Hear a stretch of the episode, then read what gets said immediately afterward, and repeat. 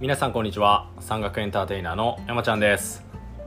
さて、えー今回は前回の続きですね、えー前回の TJAR トランスジャパンアルプスレースの宿題の、えー続きのお話になります。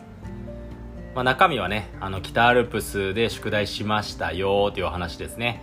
北アルプスウルトラ銀座表銀座裏銀座西銀座ダイヤモンドコースをつなぐ3泊4日の旅のお話の途中ですね。まだあの前回の前編をお聞きでない方はそちらを聞いていただいてから聞いていただくとっていうか聞いてもらわないとちょっと内容がつかめないと思いますんでそちらをまず聞いてみていただきたいなと思います。あとね前回ちょっと大事なことをお伝えするのを忘れててその僕が目指してるトランスジャパンアルプスレース TJAR ですね。これねあの2年に1回なんですよ。2年に1回。毎年じゃないんです。開催されるのが2年に1回で前回が去年の2022年だったので次は来年の2024年ですね。2024年大会を目指しています。なので、えー、と来年の大会に出るためにいろいろと条件を満たすために今年いろいろやんないといけないというお話ですね。さて早速もう続きに行きましょう。北アルプスウルトラ銀座。1日目はですね新穂高温泉をスタートして、えー、円山荘ですね槍ヶ岳を越えて円山荘にピットインしました。2日目ですね。2日目。こっからですね。あの地図見てください。地図。燕岳を越えて北燕岳。そこからですね。東沢岳。崖岳と縦走していきます。このね重走路がねほんと厄介でめちゃくちゃくせ者でした。北燕岳ですね。まあ燕岳とか北燕岳って結構人気もあって行かれる方もたくさん多いです。イルカ岩なんていうね奇岩というか変わった岩がねこう地面からボーンと突き出てます。イルカみたいに見えるんですよ。イルカ岩とかねメガネ岩とかメガネみたいに真ん中くり抜かれたね岩とかがあってちょっとね面白いスポットもあるのが燕岳ですね。結構ね人気のあるルートで。北アルプス入門編なんかにはねもってこいの山なんですけどもここからね奥北燕岳から崖岳ここねもう世界観がもう全然違う。全然ね歩いた感じ皆さんの求めてる北アルプスのね麗しい稜線全くないです。ない。崖岳までの、まあ、途中に東沢岳ってあるんですけど、まあ、これ丸山新道っていう道通っていくんですよ。丸山新道。丸い山ですね。全然丸くないんですよ。マイルドじゃない。全然道がねマイルドじゃないんですよ。どういうことかというと急登ですよね。とあと急下りですね。激下りがあるんですけども藪なんですよ。あんまりね人が通らないんで藪が濃い。笹とかね木とかね葉っぱがねもう生い茂ってるんですよ。でこの Day2 ですね。2日目スタート夜中だったんで2時ぐらいだったかな。スタートしたんで当然この丸山新道を越える時はまだ夜です。なので足元とかね全然見えないんですよ。真っ暗で。それにね加えてねもう濃い藪ですよね。やぶやぶの中を行くんで全然スピードも出せないしもう朝露に濡れたね藪がもう全身をびしょびしょに濡らしてねわあ嫌な感じだなぁと思いながらぐわーっと下ってまたぐわーっと登ってっていう感じで何にも見どころないしめちゃくちゃきつかったですね。ひいひい言いながら崖岳まで行って、まあ、崖岳小屋っていう小屋があるんですけどその頃にはね夜も明けてて多少ね景色も見えるようになっててちょっと気持ちいい部分とかもあったんですけど柿岳小屋までもうひいひい言ってましたね。でこのガキだけ小屋で飲んだコーラ。ここでもねコーラ飲んだんです。このね旅のルールですね。山小屋での補給は水とコーラのみ OK 水とコーラのみ OK ねコーラは永遠会っていう感じですけども。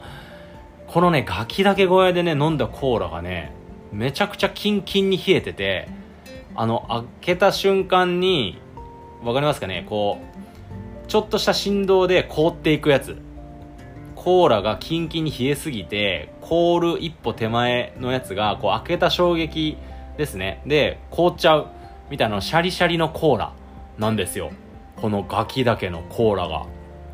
最初にね買う時にねあの冷えたやつがいいですか？それとも常温がいいですかって言われてあ冷えたやつでって言ったらこのコーラがね出てきたんですけどめっちゃくちゃ美味しかったです。めっちゃくちゃこのコーラ美味しかったですね。いやーさすがガキだけと思いましたね。でコーラ飲んでからもうねあのすぐガキ岳山頂が小屋の上にあるんでガキ岳山頂ちょちょっと行って写真撮ってそこから下っていくんですけどこれまたねガキ岳の下りが長いんですよ。結構急登もあるしつづら折りの長い道もあるしで今度ボトムというかね下の方行くとね沢があっち行ったりこっち行ったりちょっとアドベンチャーなねコースもあったりとかしてあガキ岳ってねよくね言われるんですよ。結構しんどいとか辛い山って言われるんですけどそうやって言われる、まあ、ゆえんというか理由が分かりましたね。結構タフなアドベンチャーコースでした。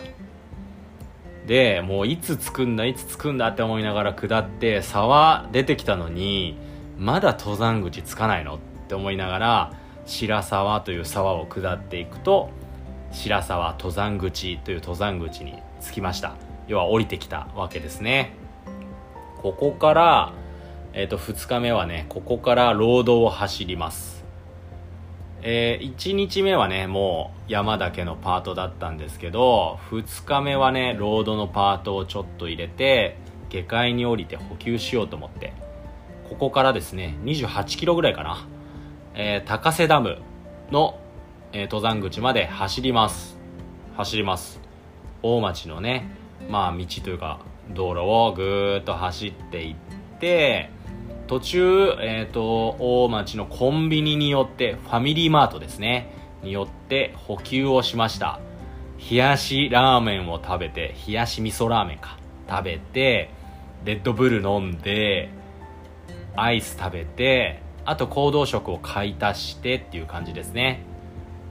で、そこでちょっと結構休んだんですよ。結構休んで、まあこのね、あの、宿題の最低条件、コースタイム比70%以下の速さで行動しないといけないというところ結構ね時間ギリギリになっちゃってこれやばいなと思って慌ててまたね準備して走り出すんですけど高瀬ダムのね手前にね登山口があって、えー、七倉温泉という温泉があるんですけどそこのね登山口、えー、船久保岳とかそっちの方にね上がっていく登山口あるんですけどもそこまでがねそこまでがっていうかそこからもなんですけど上りなんですよ。坂道なんですよね。上り坂。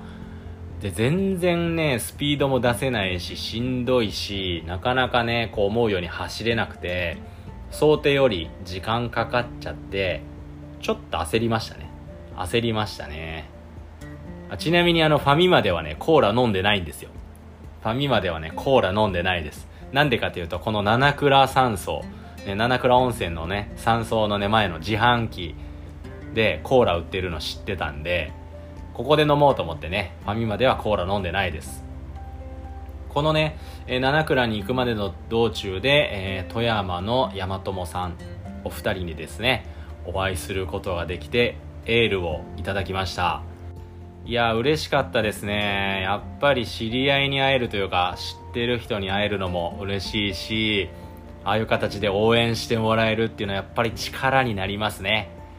まあレースとかでもそうなんですけどこういうチャレンジとかレースやっぱりね応援の力応援の声ってねすっごく元気もらえますね。めちゃくちゃ元気もらえました。本当はねもっとゆっくり喋っていたかったんですけどなんせちょっと時間がギリギリだったんで、まあ、愛想なしというかちょっとねあすいません行きますねっていう感じですぐにねお別れという形になったんですけど本当に元気もらいました。ありがとうございました。さてここから七倉温泉でコーラとソフトクリーム。コーラとソフトクリームを補給してこの先のね高瀬ダムの登山口までまた走ります。こっから5キロぐらいだったかな。これもまたね上り坂なんですよ。高瀬ダム。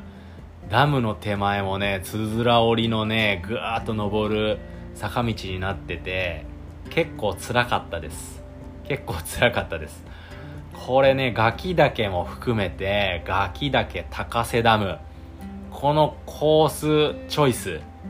これ宿題でやるコースじゃないなと思いながらコースチョイスミスったなと思いながら走ってました。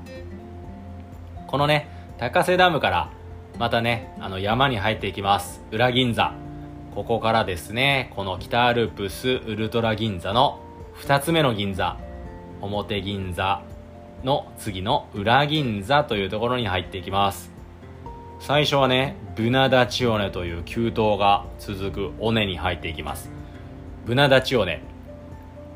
結構聞いたことある人もいるかもしれないですけども日本三大急登の一つと言われてます。日本三大急登の一つですね。ブナダチオネあの詳しく調べたわけじゃないんですけどこの日本三大急登ってこの距離に対するこの標高差この上りの高さがやっぱり日本で123番を争うよっていうような計算方法らしいです。ちょっと違ってたらあのこれ違いますよってまた教えてほしいんですけどまあそういう意味でこの日本三大急登ですね。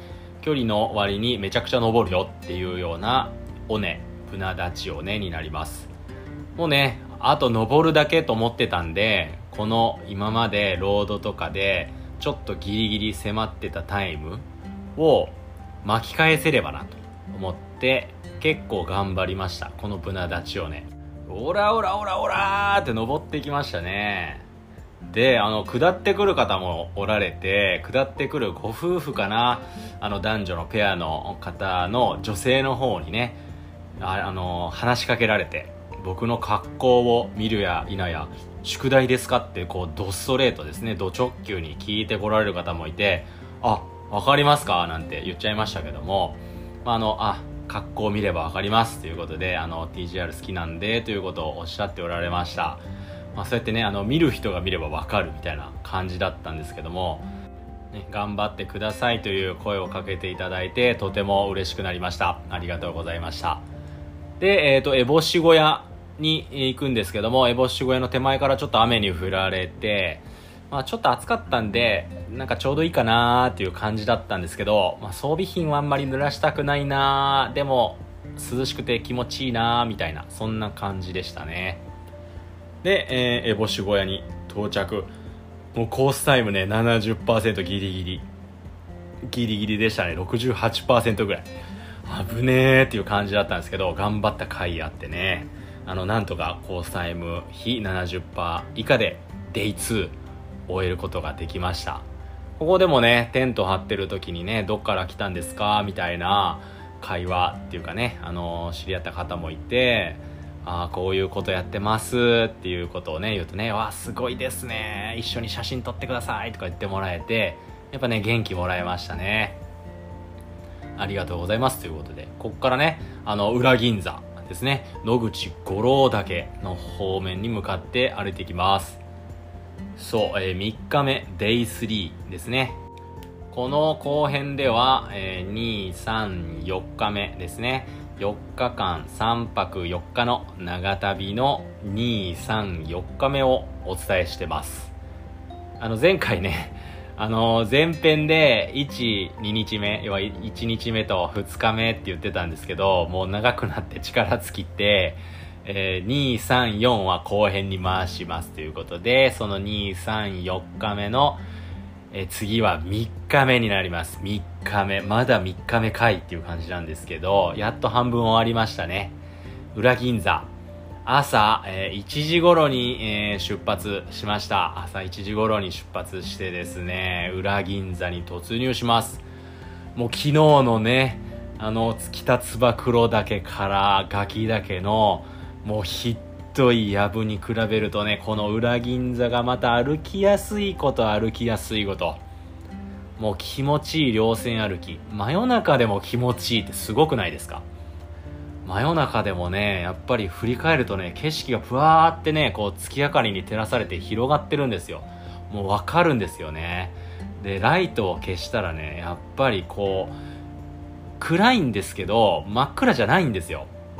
山のねこう形とかもくっきり見えてこう星空と月明かりの下こう麗しの稜線をね歩いていくっていうこうすっごくこう楽しい体験ができた3日目でもあります。ね。で野口五郎だけで、まあ、野口五郎が歌ってる風の、まあ、写真を撮ってね、インスタにも上がってます。見てください、まあ、野口五郎だけといえば野口五郎ですよね。えー、歌手の野口五郎さんですね。野口五郎さんはこの野口五郎岳から名前を付けたと言われてます。事務所の社長さんか誰かだったかな？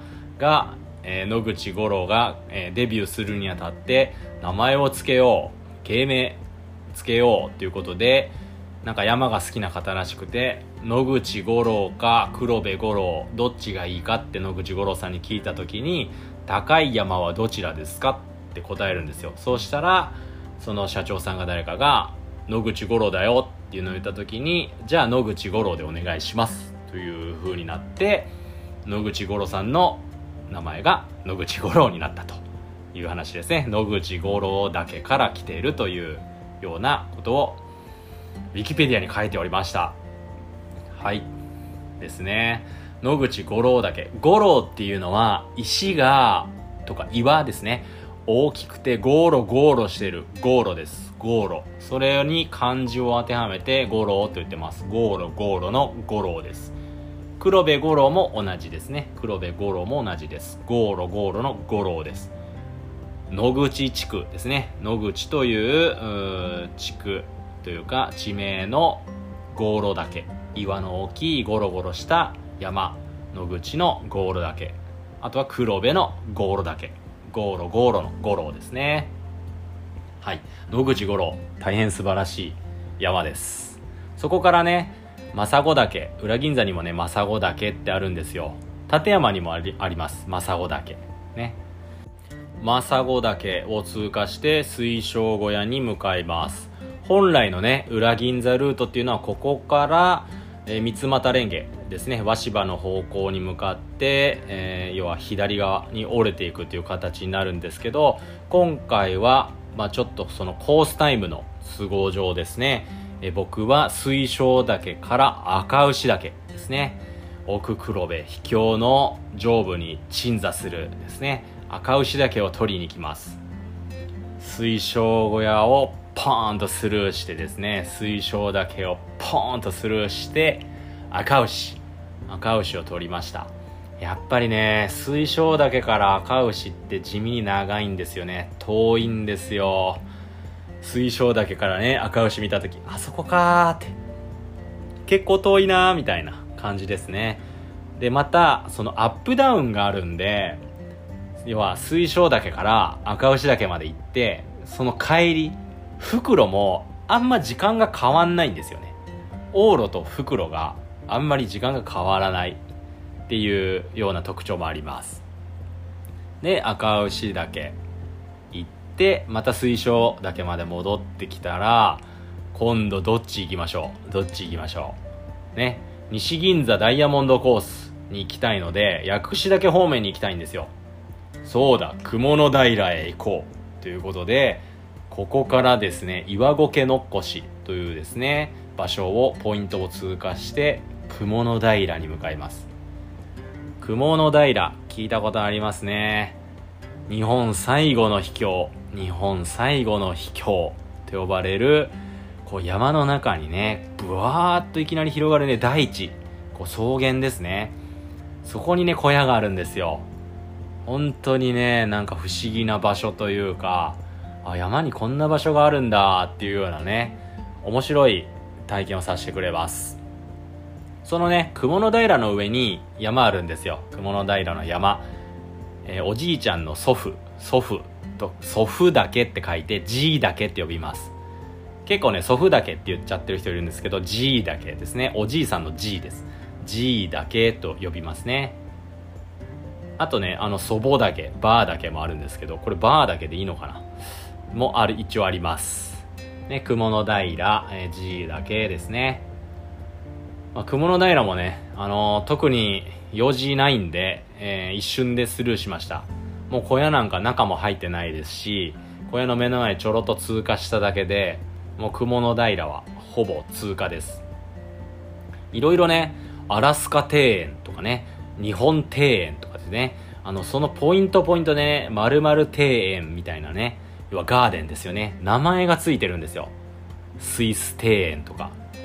これはねあのー、この雲の平山荘ですね。この三俣山荘とかその辺を、まあ、作ったというか整備された伊藤さんという方がですねえー、ポイントに名前を付けちゃった方が例えば遭難救助とかまあ道に迷っちゃったりとかした時に、まあ、分かりやすいでしょっていうことでここに、えー、庭園というですね名前を当ててまあポイントにしたというような経緯があるそうですね分かりやすいですよねあのスイス庭園ってあるんですけどもうほんとね、スイス庭園からあの高間ヶ原温泉ですね。あの日本最奥の秘境と呼ばれる高間ヶ原温泉がバーンと見えるんですよ。ぜひね、雲の平に行った時は、このスイス庭園からの眺めを楽しんでください。すっごく綺麗です。ほんとね、スイスに行ったみたい。行ったことないけど。知らんけどって感じですけども。あの、本当にね、ヨーロッパのね、アルプスみたいな景色、知らんけど、ですけど。あのスイス庭園ぜひ寄ってもらいたいなと思います。で雲の平からぐわーっと下っていきます。ぐわーっと下っていくと薬師沢ですね。薬師沢という沢におりますね。薬師沢の沢にもね薬師沢小屋という小屋があります。これねあの高間ヶ原温泉の回で、えー、お伝えしたかもしれませんけどもあの大和恵子さんのねあの黒部源流山小屋暮らしの舞台になった場所でもありますね。ここから、えー、太郎平に向かってバーッとまたね上がっていく形です。太郎平上がったら今日の宿泊地薬師峠キャンプ場。薬師峠キャンプ場ですねいやー、3日目もね、ぐわーっとね、来ましたけども、3日目もね、結構頑張って、もうコースタイムの半分近い速さで来れました。なかなか頑張りましたね。ここの薬師峠キャンプ場でコーラを2本買って、今飲む用と明日の朝飲む用ですね。コーラ2本買いました。あの、ちょっと言うの忘れたんですけど、烏帽子小屋、2日目をピットインした烏帽子小屋でもコーラを買って、今飲む用と朝飲む用ですね。でコーラばっかり飲んでます。薬師峠キャンプ場でまた友達に会ってですね。このね友達もねあの TJAR を目指してて今 TJAR ハーフですね。中アルプス降りるまでの工程をやってますっていう。友達に、まあ、たまたま会ったわけじゃなくてもうやることを知っててこの友達のピットインに合わせて僕もそこに入ったっていう感じなんですけど、まあ、友達はね先に進むということでこの日は黒部五郎まで進むということだったんで薬師峠でお互い頑張ろうねって言ってお別れをしましたですね。この夏はやっぱりね来年の TJAR に向けて宿題やってる人多いですね。かなりいますね。こう体感的にやっぱり来年の応募者数増えるんじゃないかって思ってます。めちゃくちゃ多いです。なので自分も頑張らないといけないなと思ってます。はい。3日目終わりました。やっとね次ラスト最終日ですね。最終日、えー、西銀座ダイヤモンドコース、えー、アルプスにあるえー、3つの銀座表銀座裏銀座そしてこの西銀座ダイヤモンドコース降り立て登山口からですね太郎平を経て槍ヶ岳まで向かうこの西銀座ダイヤモンドコースですね。パノラマ銀座長ヶ岳のパノラマ銀座は今回割愛してます。西銀座ダイヤモンドコース。夜もう夜中のね12時半ぐらいにスタートしました。もう0時半。ビバークはね0時を超えたらいいので0時半にスタートしました。スタートしたらねすぐ北の俣とかで前をね歩いてるヘッデンの光とかが出てきてあれ？TJR の宿題してる人かな？って思って頑張って追いついてみたら全然知らない普通のおじさんだったりとかしていやこんな夜中にすごいですねっていう話をしたらどうしても黒部五郎まで行きたいから早くスタートしたっていうようなねことをおっしゃられてました。と思ったらね後ろからまたヘッデンが近づいてきてまあぶち抜かれたんですけどまあそれもね TJAR ハーフをしている友達ですね知り合いだったりとかしてそうねいろんな人に刺激をもらいながらですね俺も頑張らないといけないなっていう気持ちで山の中を歩いています。はい。今さらっとスルーしちゃいましたけども北の又岳ですね。薬師岳の、えー、南側ですね。南側にある北の又岳。ここから黒部五郎岳に向かいます。五郎五郎の五郎ですね。黒部五郎岳。黒部五郎過ぎてぐらいからちょうど夜明けって感じですね。三股に向かう途中で夜明けっていう感じでした。黒部五郎からぐーっとね黒部のねカール。黒部五郎のカールがあります。こうえぐれたね氷河で侵食された大地ですけどもカールを降りていって黒部源流ですね三股の方に降りていきます。一旦ね。黒部五郎小屋を通過して、えー、ここから三俣蓮華岳にぐわーっとね登っていくんですよ。三俣蓮華岳。三俣というだけあって、え、長野県富山県岐阜県この3県の、えー、ど真ん中にあります。3県の県境ですね。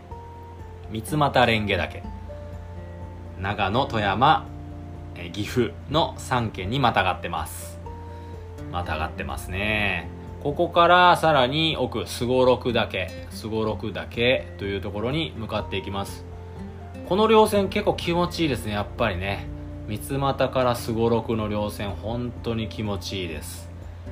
やっぱ黒部源流の山々って奥が深いというかこうねやっぱ街が遠いんでこう奥深い景色がぶわーっとね雄大に広がってる感じすごくねエモいですね。でまあ程なくしてすごろくの山頂着いてまたそこから降りていくんですけどここがね、まあ、有名な映えスポットですね。すごろく岳から降りていくすごろく大地というちょっとのぺっとしたね平べったいとこあります。すごろく大地。ここからね槍をバーンと見るんですよ。槍ヶ岳方面バーン。これがねものすごいね映える映えスポット。よくねすごろく岳の写真とか見るとねここのね景色の写真が写ってます。えー、滑走路なんて言ったりもしますね。すごろく岳の滑走路。こうね飛行機が飛んでいく滑走路みたいなね構図になってるんですごろく大地からこう槍ヶ岳方面バーンって見た構図ものすごく素晴らしいのでぜひすごろくに行った時はねこの景色楽しんでください。ですごろく岳からぐわーっと降りていくとすごろく小屋ですね。すごろく小屋。ここでねあの前日水晶岳の辺りであったおじさんに会ってあれ？昨日も会いましたよね？みたいな話でこう歩いてきた工程を説明してうわーすごいですね超人ですねみたいなこと言ってもらえて気持ちよくなりましたっていう話です。すごいですねって言ってもらえるとねやっぱりちょっと多少気持ちいい感じありますね。でここからですねさてさてどっち行こうということで新穂高に降りたいんで新穂高に小池新道で降りようかなっていうところだったんですけどもコースタイムの都合上ですね地図上で20時間以上のコースタイムを歩かないといけないのでこのままね新穂高降りちゃうと足らないんですよ。足らないんですよ。なので笠ヶ岳によります。笠ヶ岳。笠ヶ岳っつってね。いやそういうのは置いといて、えー、笠ヶ岳です。えー、万竜上人ですね。万竜上人が開山したあ山になります。このね笠ヶ岳もねまたいいんですよ。ちょっとねこう傘っぽい形をしてるんですねやっぱり。でパッと見た時にね結構尖ってるんで槍ヶ岳とね間違えちゃう人いるんですけど槍ヶ岳はねもう一つ尖ってるんであれちょっと丸っこいけどあれ槍ヶ岳かなって思ったらそれはね笠ヶ岳ですね。結構目立つんですよ遠くから見たら。笠ヶ岳の稜線もねすごくね麗しの稜線です。綺麗ですね。弓折岳。弓折岳っていうとこですね。越えて、えー、大沼岳。大沼岳そして抜け戸岳。その後に笠ヶ岳ですね。笠ヶ岳に行くまでの間もね結構いろんな山あります。笠ヶ岳もね見えてるけど遠いんですよ。結構あそこに見えてすぐそうなのに距離あるんですよね。あと笠ヶ岳の山荘あるんですよ。笠ヶ岳山荘。そこのね手前もねぐっと登ったりとかして結構きついです。結構きついですね。笠ヶ岳の山荘ですね。小屋でコーラを飲みました。最後のコーラ。最後のコーラやっぱ身に染みましたね。で笠ヶ岳に登ってここからまたねちょっと来た道をぐっと戻って笠新道という道を新穂高の方面にぐーっと下っていきます。笠新道をぐーっと下ります。結構ねこの笠新道まあ苦手な人というか嫌いな人。笠振動は本当に振動って言ってね。しんどいというね。言う人もいますけどもやっぱ長いんですよ笠振動も。まあ僕はまああんまり苦手じゃないというかそんな嫌いじゃないんですけど、まあ、笠振動ねぐーっと降りていってあの笠振動の入り口ですね。左股の林道ですね。左股の林道に着きました。ここにねあの水場あるんでここでちょっと顔を洗ったりとか体冷やしたりしてあとね残り4キロぐらいかな新穂高温泉まで林道をとぼとぼと走っていく形になります。いよいよもう旅も終わりっていう感じですね。Day44 日目ですね。薬師峠から西銀座ダイヤモンドコースぐーっと走って回ってきて笠ヶ岳まで行っちゃって一旦クイッと戻って左股の林道に降りてきました。で新穂高までぼちぼち走ってちゃんとね走りましたよ。ちゃんと走りました。真面目に。でフィニッシュ。新穂高温泉でフィニッシュです。長かったですね。長かったです。3泊4日の旅。1日目。新穂高温泉から槍ヶ岳を越えて円山荘。皆さん地図なぞってください。地図なぞってください。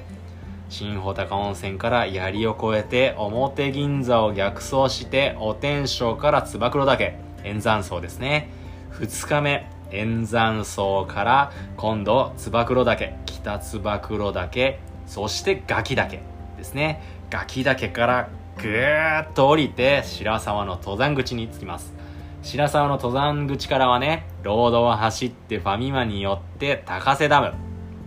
高瀬ダムから裏銀座に入って烏帽子小屋で2泊目。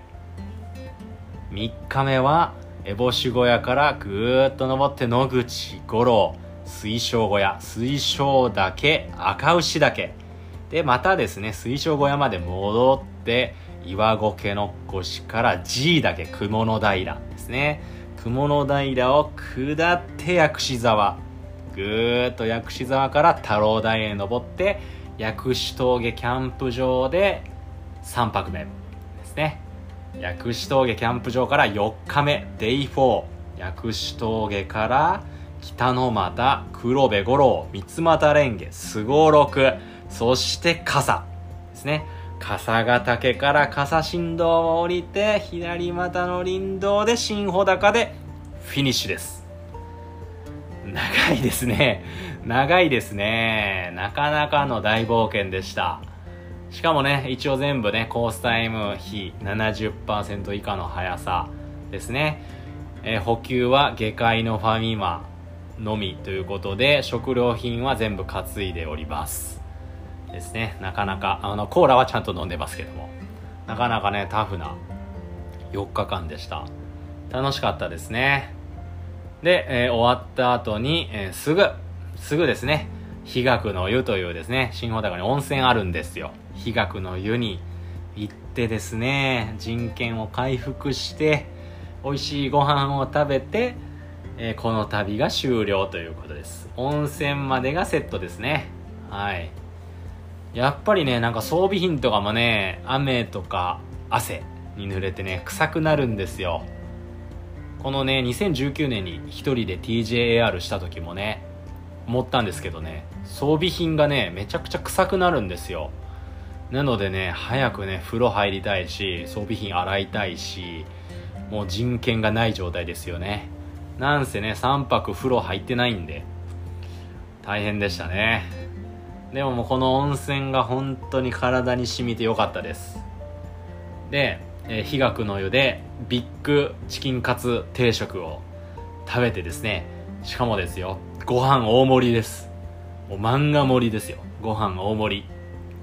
あとね日学の湯にねオリジナルプロテインドリンクってあるんですよ。これも飲んだんです。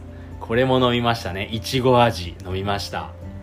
いやー美味しかったですね。美味しかったです。ごちそうさまでした。いつもね、えーと、利用させてもらってます。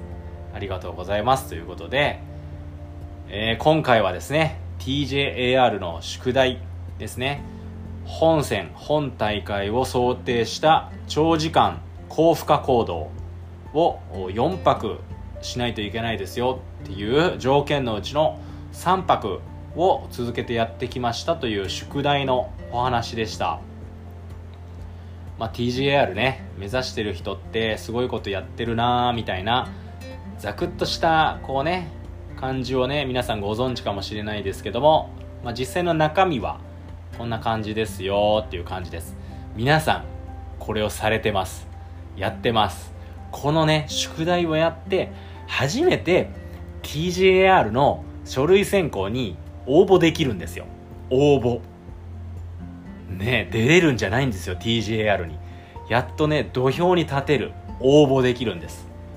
いや道のりは長いですけど、まあ、それだけねあの過酷なレースというか TJR のね理念は、え自己責任自己完結なのでやっぱり自分で何でもね、えー、完結できる。自分で何でも対処できるようなやっぱり山の総合力。山だけじゃないですよね。ロードもあるのでやっぱりこういうですね、えー、動き続けるということに対する、まあ、総合力判断力いろんなね人間力が試されるレースなのでそれをねこう養うというか、えー、それを証明するためにやってます。長くなりましたけども、えー、来年のですね2024年の TJR に向けて、えー、とりあえず1個宿題終わりました。終わりましたのでまた、えー、来年に向けていろいろ頑張りたいと思いますので応援していただければ嬉しいです、えー、僕の活動はインスタグラムでも配信しております、えー、アカウント名は55登山 2022TJAR GOGOTOZAN と調べれば出てもらえると思いますので、フォローいただければ嬉しいです。あとね、あの、今回の記録もヤマップに詳しく載せてます。ヤマップに載せてますんで、ご覧いただければ、よりラジオが楽しんでいただけるかなと思います。そ、そこでね、地図なぞってもらってもいいと思います。地図出てるんで、えー、アカウントは、えー、YAMA、ローマ字の小文字で、ヤマ、で、ひらがなで、ちゃんですね、山ちゃんと調べてもらうと、このラジオのアイコンが出てきますので、またフォローしていただければ嬉しいです。えっ、ー、と、前編とね、後編長くなりましたけども、喋るだけでもカロリー消費するぐらいの旅でした。でもねあのしっかりとやりきったことで自信にもなりましたしまたね強くなれたような気がします。来年に向けてまたいろいろと頑張りますのでどうぞ応援よろしくお願いいたします。それではまた次回。See you next mountain バイバーイ。